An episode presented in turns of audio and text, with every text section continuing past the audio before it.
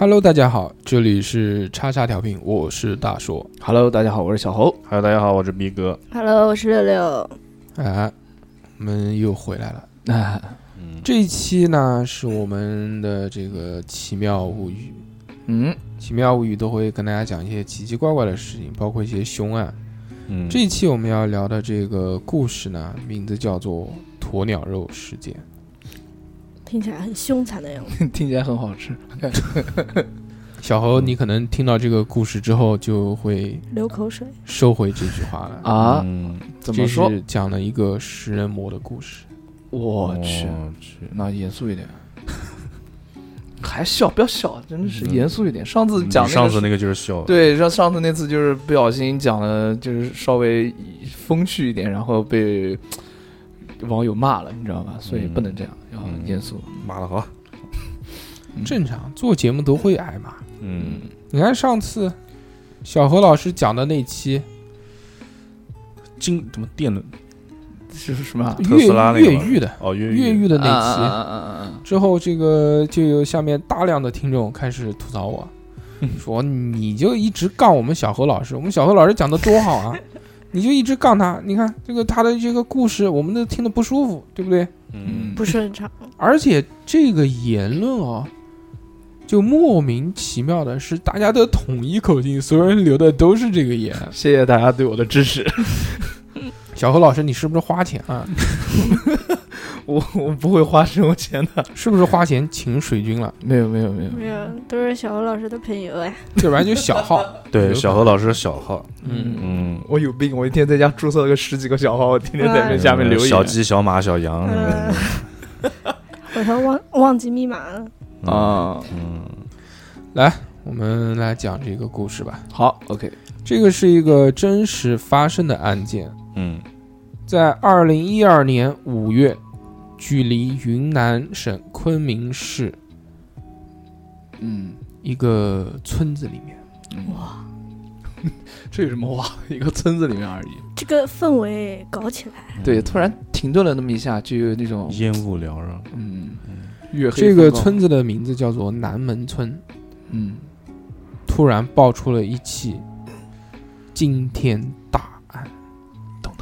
其中这个案件恐怖之极，令人毛骨悚然。一时间，云南食人魔张永明的名字传遍了全国。我的天哪！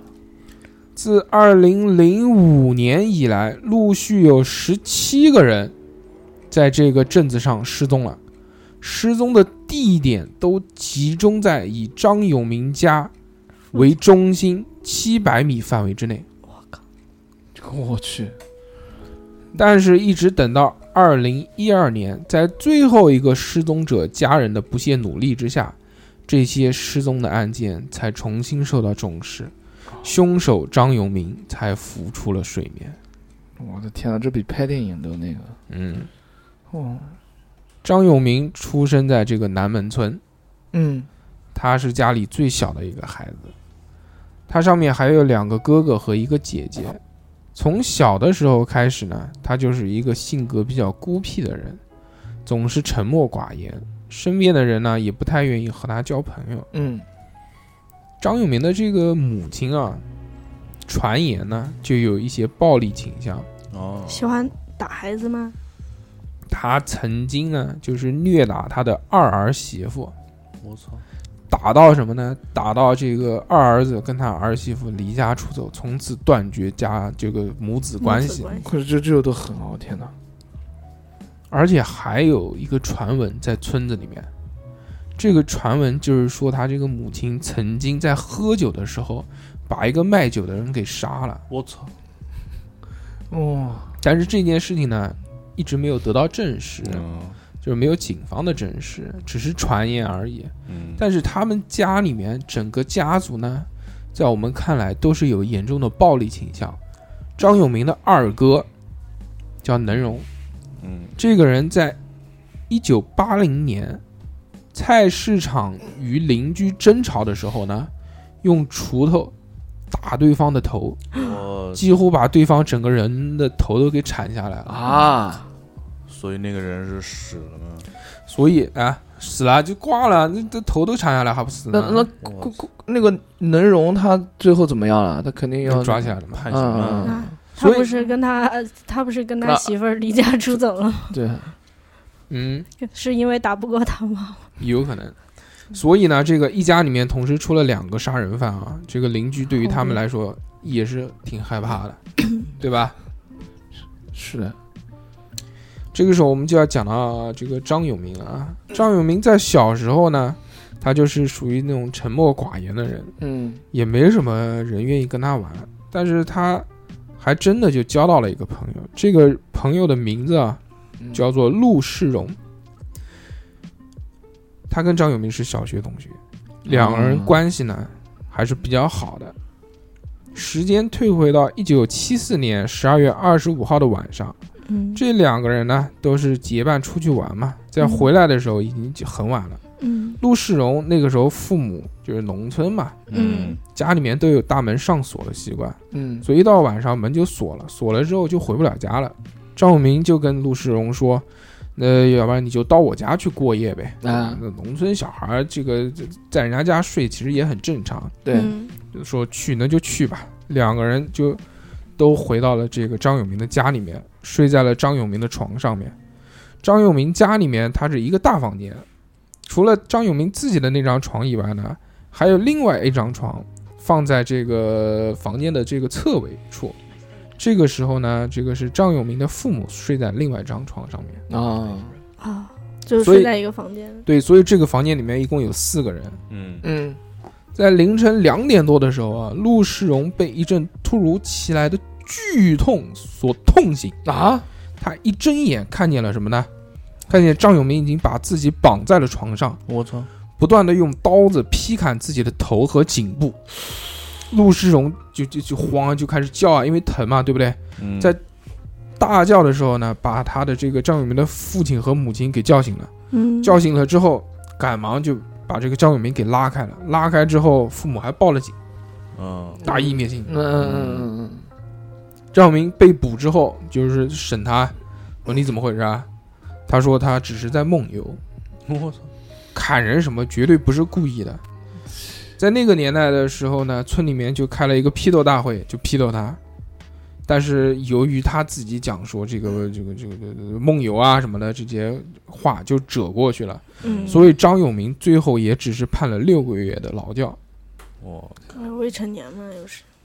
对啊。这第一个是这个，第二个因为是人没死嘛。嗯。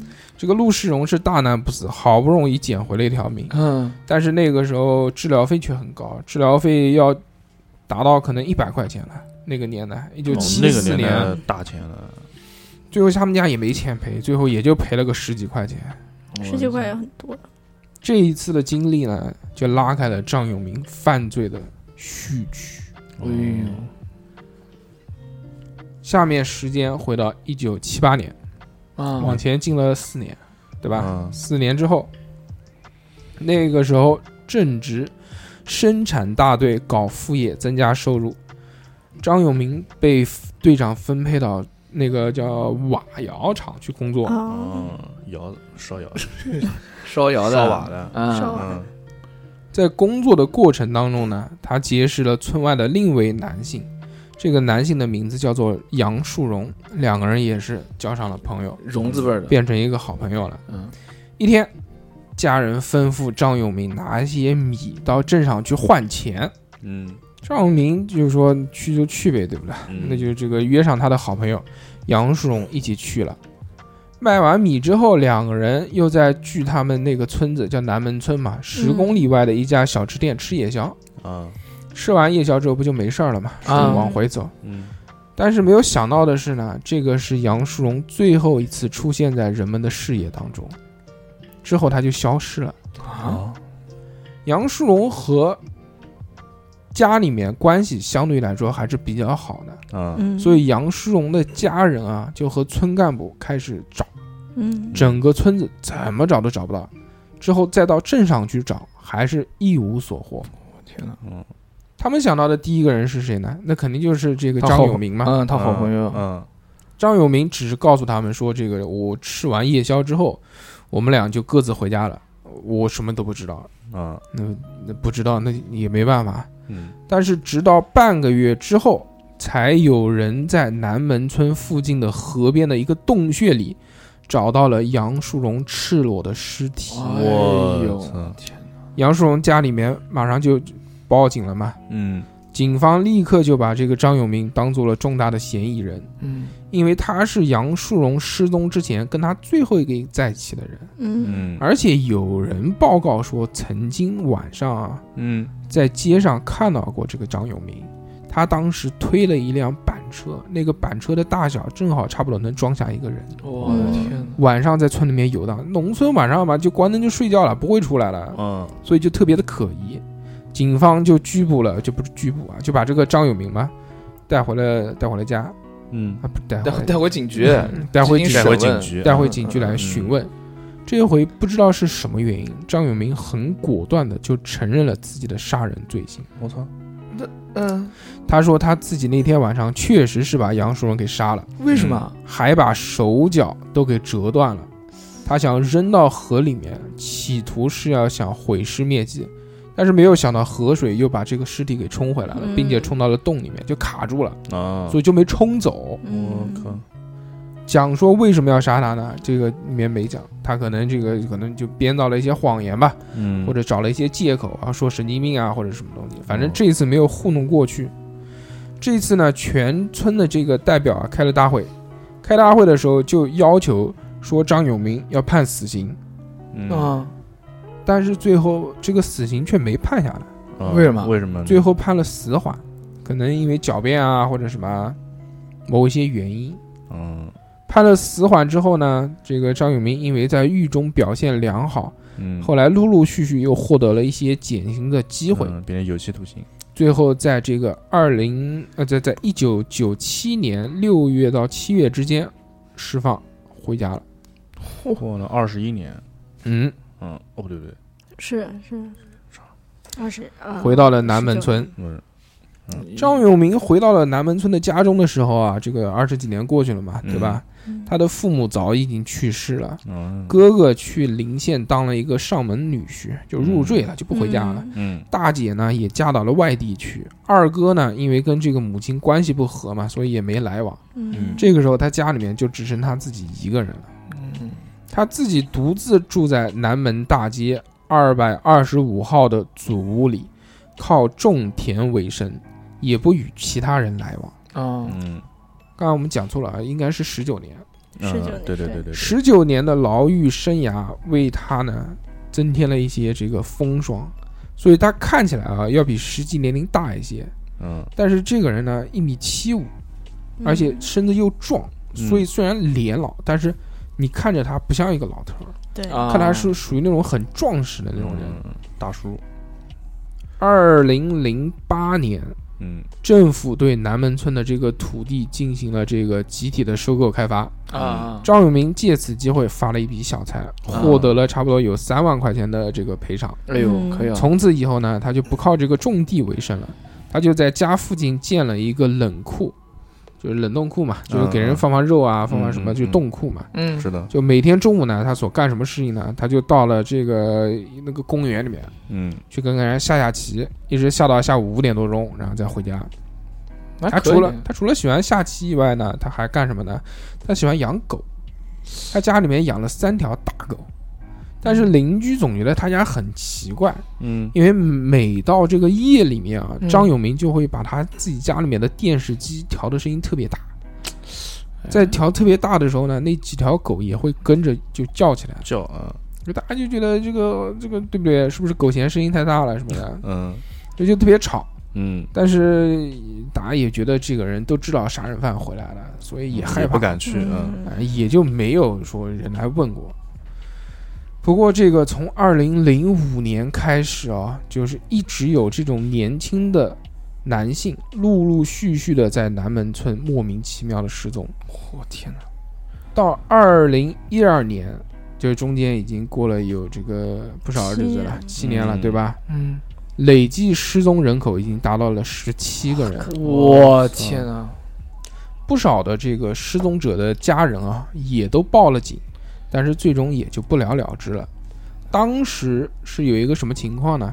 因为南门村的附近有不少那种不正规的工厂，常常就去招那种黑工，嗯所以这个有可能他们会觉得这些失踪的年轻人就是出去打工了，就打黑工，啊，从来没有人想过是是说这种连环杀手被杀掉什么没。往那边想啊。而且那个时候就是嗯也找不到尸体嘛，最主要嗯对，他们只是失踪嘛，他们又不是被害。嗯二零一一年十二月的时候，有一个人，这个人的名字呢叫做高建元，嗯，他是一个高一的学生，在回家的路上遭到了袭击。哦，他当时就在离家里面十几米远的地方，突然嗯，被人从背后用皮带勒住了脖子，我天啊，向后就往森林里面，就树林里面去拖。嗯，这个张建元就奋力的呼喊，就因为离家很近嘛，所以家人就听到了这个呼救，嗯，嗯赶忙就来救人，发现勒孩子的这个人正是这个张永明。我天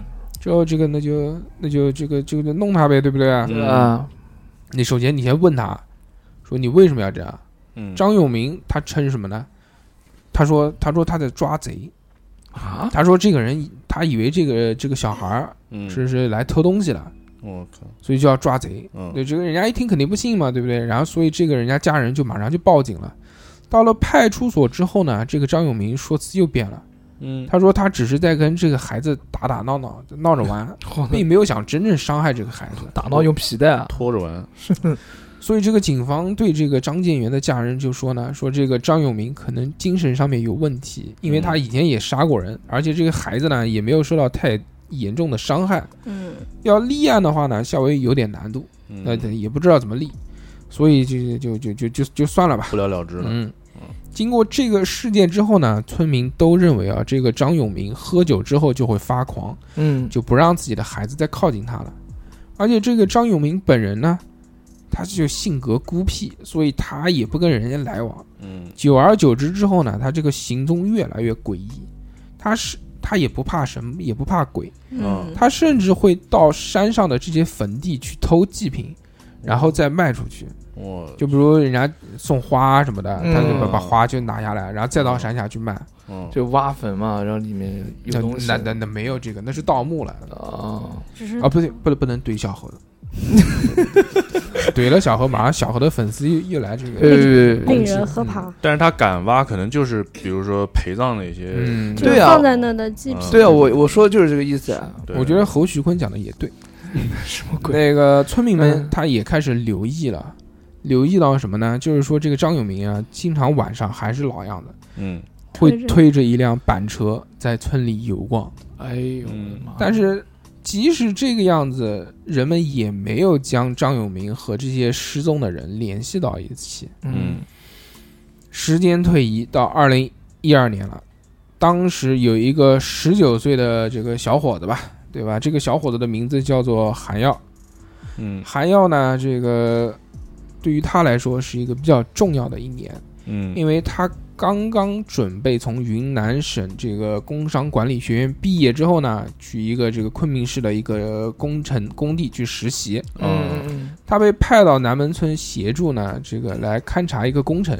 嗯这个人成绩又好，性格又温顺又孝顺，嗯，所以就是一个就就好好青年，挺好。哎，嗯，对的，嗯，感觉不好的事情要发生。是的意想不到的事情要发生了，对你讲的没有错，逼哥这个嘴真的是。开了光，二零一二年四月二十五号，嗯就像往常一样啊，嗯还要和同事们上午七点多钟，就早上一大早，嗯在工地准备开始工作。到了这个八点半之后呢，还要在经理的吩咐下回办公室去拿一个文件。办公室和工地只有二十分钟左右的这个路程啊，嗯，但是韩耀过了很久之后都没有回来。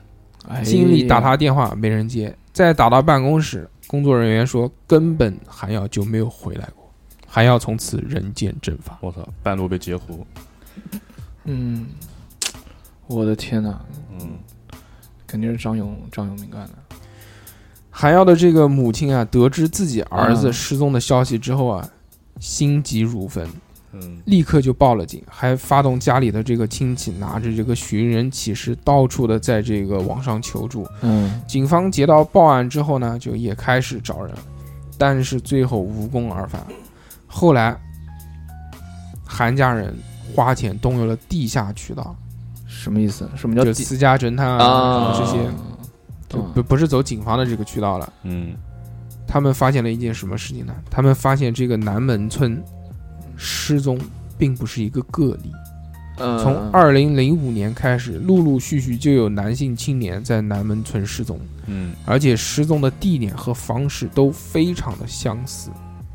比如，二零零七年五月一日，当年只有十二岁的李汉雄和父亲在田地里干活，回家的路上面，他发现自己的外套丢在田里面了，嗯，嗯。回去取就再也没有出现过了。我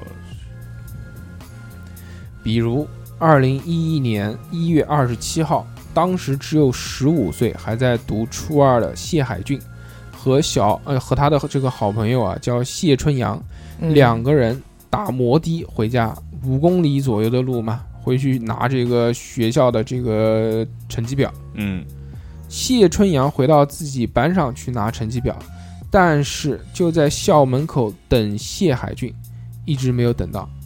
哎呦，之后打手机也打不通。刚刚开始，这个谢家人以为这个放假孩子就可能是出去玩了，而且这个谢海俊的这个手机呢本身就可能有点坏，打不通也是正常的。但是到了第二天，谢海俊还是没有回家，那就着急了就。担心了，他们就慌了，嗯嗯最后也这个去查，说是不是到村子里面了，或者是不是去打黑工了。谢海俊的父亲为了找回儿子，基本上就是倾家荡产了。哎他这个在各式各样的这个黑工的这个这个工厂里面去去卧底啊，或者是动用其他的关系啊去找，嗯，一。一无所一获一。无所获，一直没有找到。嗯嗯，甚至这个父亲曾经一度怀疑过这个张永明，他向警方报告过，但是警方最后还是以张永明有神经有问题，所以没有深入的去调查。嗯嗯再者就是二零一一年九月三十号，十七岁的陈涛和他的朋友，在这个幸运冷库，这个冷库就是这个张永明开的嘛，嗯在冷库附近的这个山坡上面玩耍。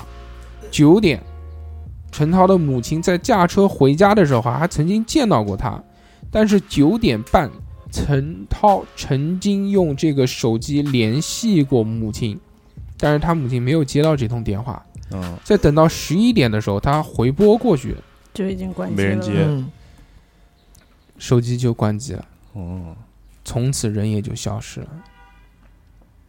在二零一二年二月十九号的上午九点，十六岁的彩云伟到星云冷库附近的公厕去上厕所，同伴们在附近等了将近二十分钟还没回来，觉得不对劲，去厕所去找他，但是厕所里也没有人了。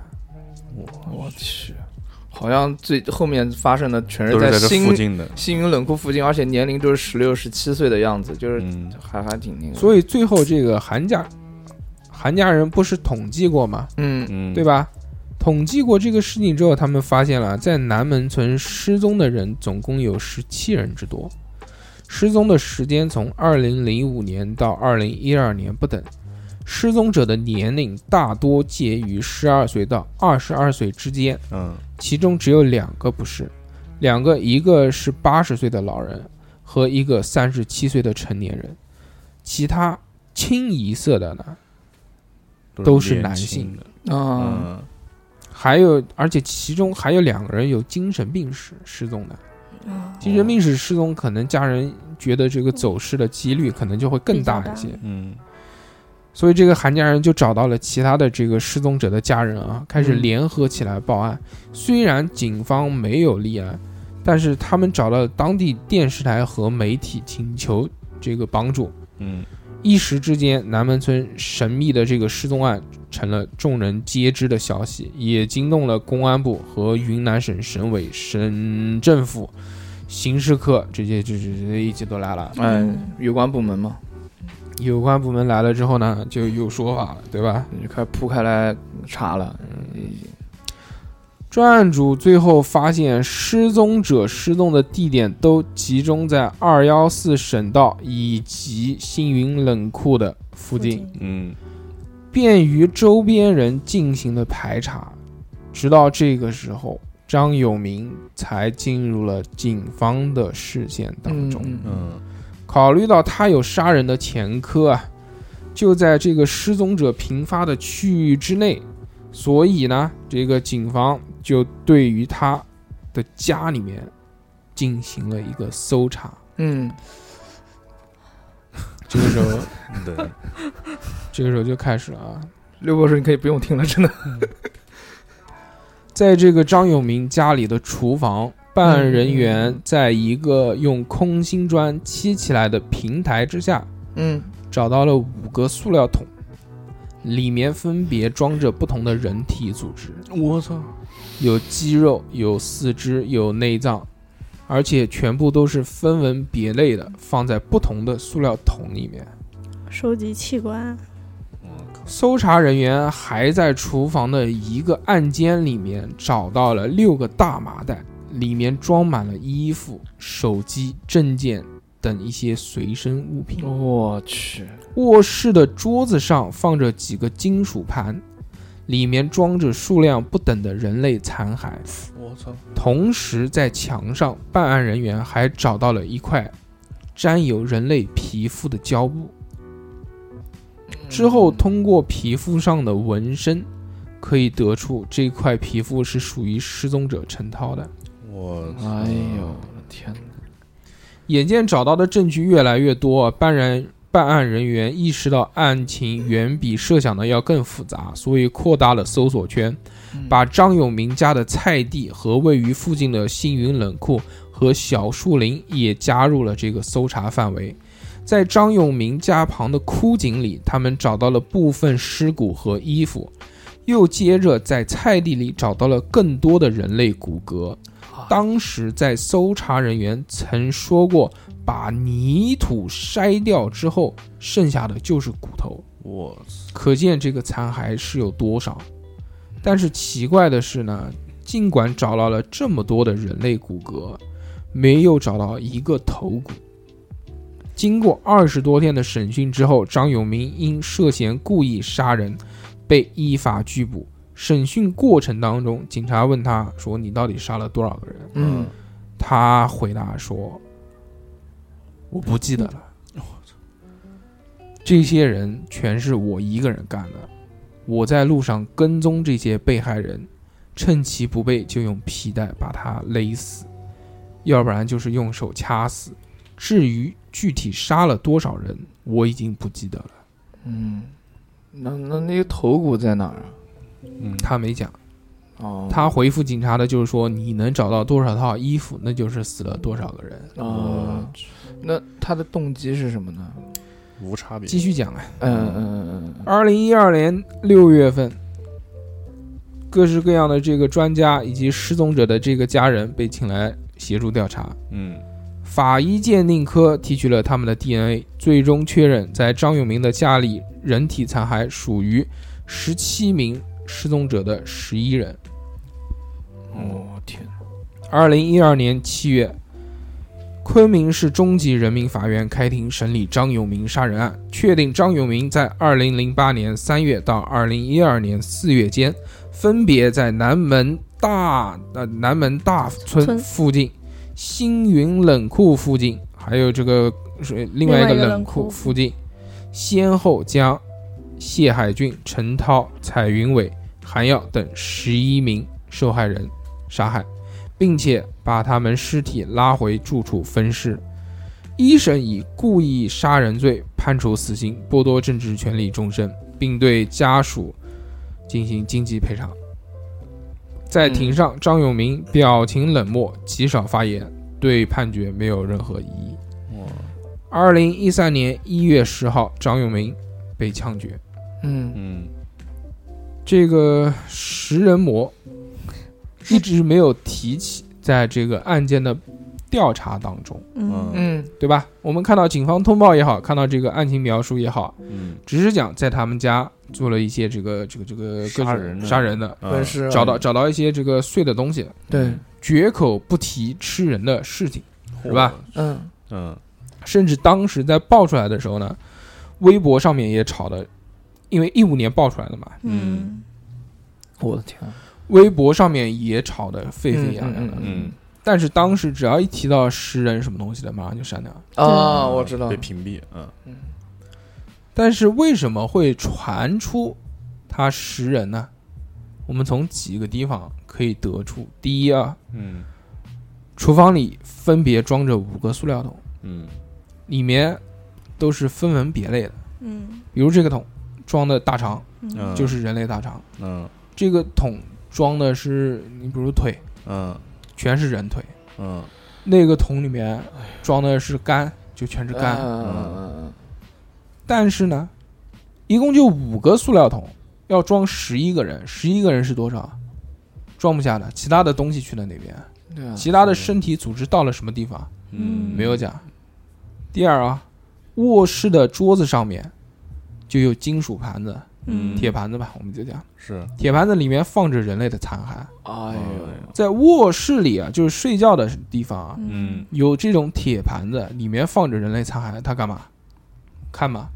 不是啊，当吃，第三，嗯。在菜地和森林里面发现了骨头的残骸，嗯。在这个骨头的这个残骸上面啊，大多是有被劈砍过的痕迹，嗯而且最长的长度也不超过十几厘米，啊，那就是菜刀卡。对对嗯以上这个三点呢，我们这个就可以这个大概得知啊，张永明就是把这个受害者的尸体带了回家，在厨房里熟练的把尸体剖开取肉，把不同的组织呢存放在不同的这个塑料桶里面，嗯最后把骨头扔在附近。那这个就是吃人嘛？他不吃人他会干嘛呢？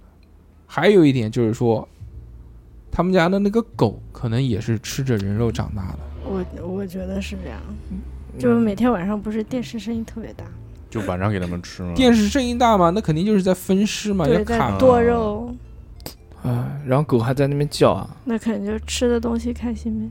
嗯。这个东西，我们现在讲的啊，并没有那么的瘆人，嗯。但是网上有一些传言，这些传言让我们听着之后啊，是非常恐怖的。当时讲的第一个，有一条网友，他说嗯。他是玉溪的，嗯嗯嗯，离他们那个村子呢也就四十多分钟的路程，他也是听到传言啊，我们都讲传言，讲啊，张永明嗯。他不是把人吃了，他是养了，他是开了一个这个鸵鸟的养殖基地，啊，把被害人的这些肌肉组织嗯，当成鸵鸟肉卖出去，卖出去，我怪不得叫鸵鸟肉食人魔。我的天哪，他就到过玉溪，到过李岐镇，到过川江县。他说他的邻居就吃过，吐了好几天，而且在这个张永明住的地方发现了一个大大的玻璃坛子，嗯。玻璃坛子里面泡着酒，除了酒以外呢，还有十几双眼球，哎呦，在墙角挖出了不少人骨。嗯当时的新闻报道只是报了说这个杀人犯杀了多少人，判处死刑就没有了。他被这个卖鸵鸟肉，就是以人肉充鸵鸟肉的这个消息是封锁了。嗯嗯还有另外一个传言，就是说总共遇害的人是四十六个人。我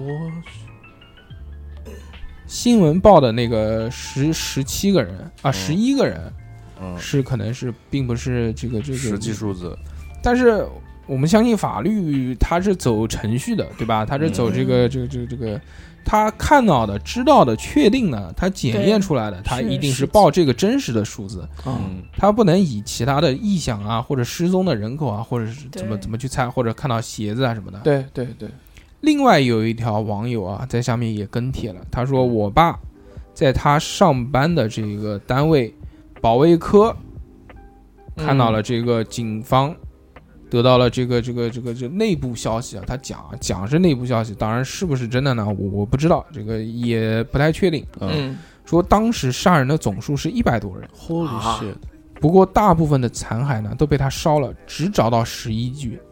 新闻上面说十一个是为了不引起社会的恐慌，一百多个人是他自己承认的。